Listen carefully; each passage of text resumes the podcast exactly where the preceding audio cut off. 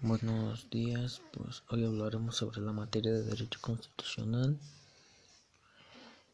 Bueno, para empezar, el derecho constitucional pues se puede ser puede ser definido en, en dos sentidos, en sentido amplio y en sentido estricto. Pues en sentido amplio se identifica con el propio orden jurídico, pues con es la totalidad del derecho, ya que eh, es la base es la base y los principios generales y fundamentales de, de las otras disciplinas jurídicas que se encuentran en el derecho. en sentido estricto, pues se define como las disciplinas que estudian las normas que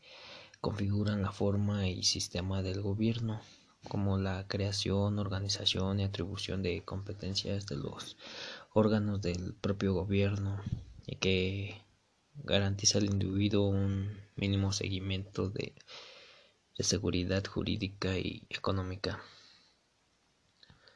Pues las corrientes constitucionales, bueno, el constitucionalismo es una tendencia sociopolítica que tiene objetivos principales que los cuales son dotar a los estados a los estados de una constitución escrita, hacer valer la supremacía de dicha constitución, reconocer los derechos inherentes a la persona y estructurar el estado y someterlo junto a sus autoridades al derecho. Y las corrientes constitucionales pues es el constitucionalismo liberal o clásico que destaca por la consagración de los derechos individuales, el constitucionalismo restaurador, el que busca conciliar la institución de, de la corona instaurando las monarquías constitucionales. El constitucionalismo social es el que postula que los derechos individuales deben ser deben, deben ser bueno ceder cuando estén en un conflicto con los derechos sociales. Y el neoconstitucionalismo que postula la constitución y que es garantizada por los jueces. Y el nuevo constitucionalismo latinoamericano que establece mecanismos de legitimidad y control sobre el poder constituido mediante en muchos casos de nuevas formas de participaciones vinculantes. Mm, la estructura general de la Constitución, pues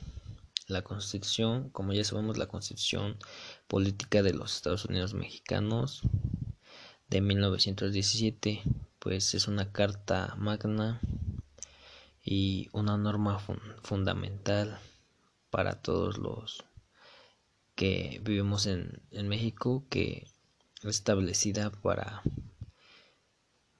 bueno fue establecida para regir jurídicamente al país la cual este fija límites y define las relaciones entre los poderes de la federación el poder legislativo ejecutivo y judicial entre los tres órdenes diferentes del gobierno del federal estatal y municipal y entre todos aquellos y los ciudadanos. Bueno, pues su estructura de la Constitución está compuesta por 136 artículos dividido en nueve títulos, los cuales se encuentran subtitulados en capítulos. La Constitución pues está conformada por dos partes, que es la parte dogmática y la parte orgánica. En la dogmática quedaron constituidas las garantías individuales y se reconocen los derechos y las libertades sociales. La parte orgánica corresponde a la división de, los poderes de la Unión y el funcionalismo fundamental de las instituciones del Estado. los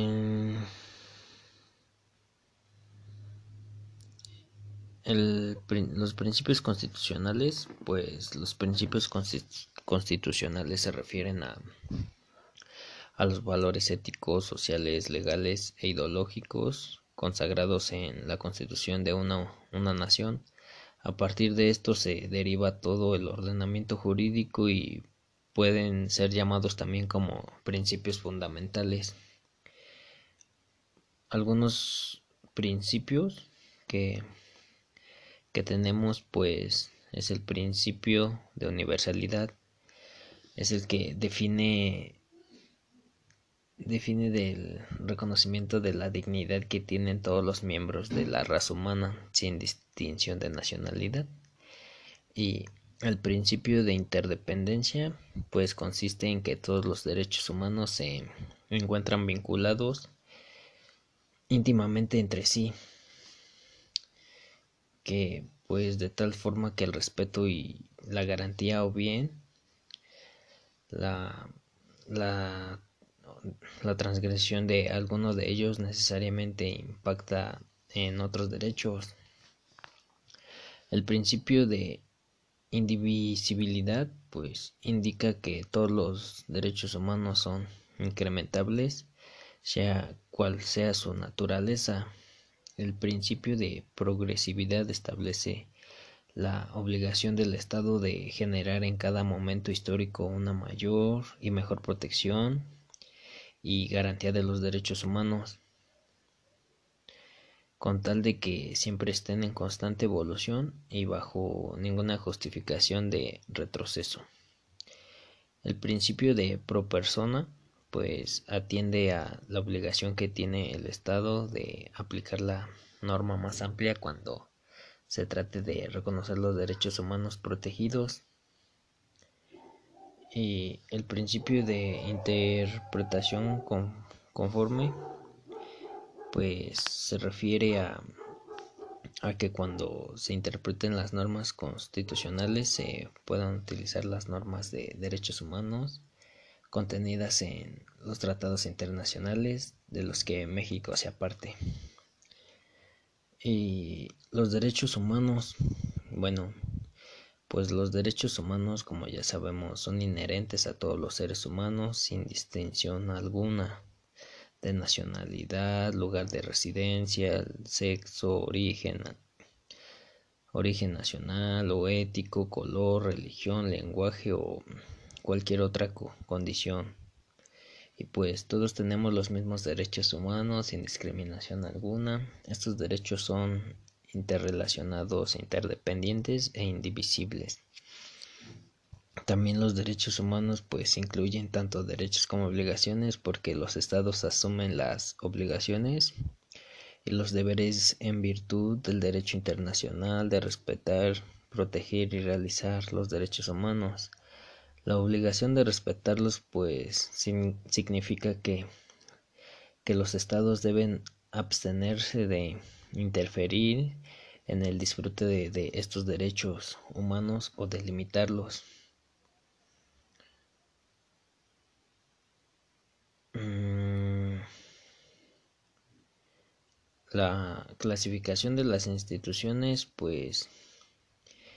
estos son tres poderes de la Unión que existen tanto en el ámbito federal como en el local y tienen como objetivo este no solo separar las funciones de, gobierno sino equilibrar el poder y evitar que, se pongan en riesgo la, la democracia. Y pues se clasifica en clasificación a nivel federal que esta clasificación es el poder legislativo, que es el Congreso de la Unión, que está conformado por la Cámara de Diputados y Cámara de Senadores, donde la Cámara de Diputados es un, órgano integrante del Congreso de la Unión dentro del sistema bicamaral adoptado por nuestra Constitución y pues tiene un origen popular directo como representante del pueblo mexicano.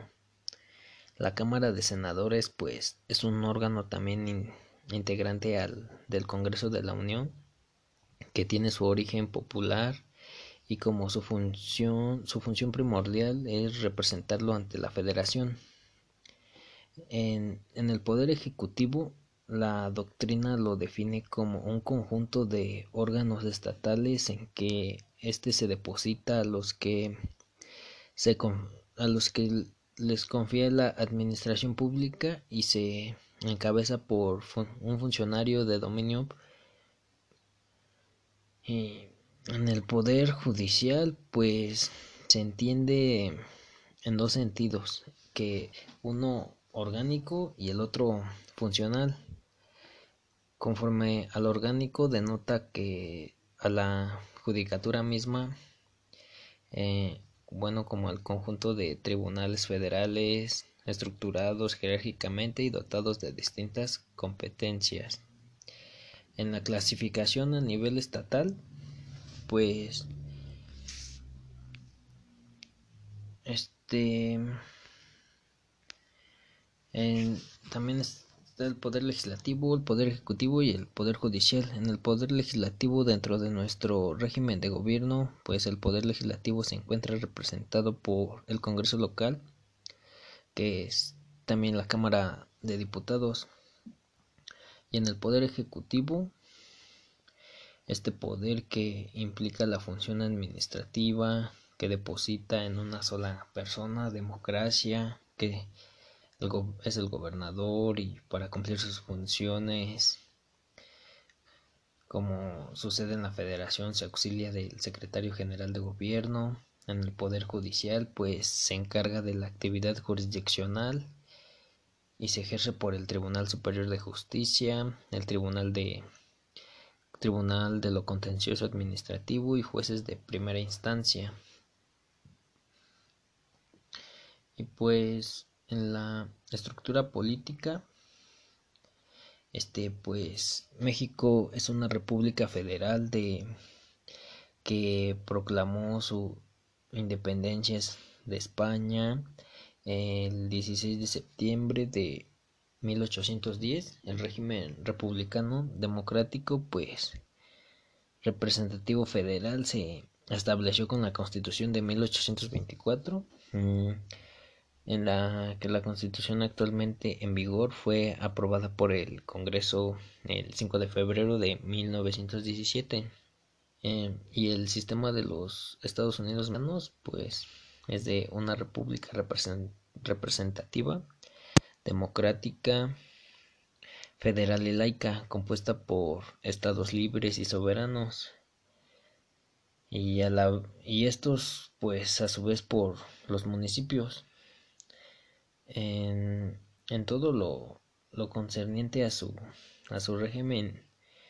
régimen interior y por, por la Ciudad de México, pues la capital del país, unidos en la federación establecida según los principios de su constitución. Y pues de esto fue lo que hablamos, bueno, de lo que sí hablamos en la materia de derecho constitucional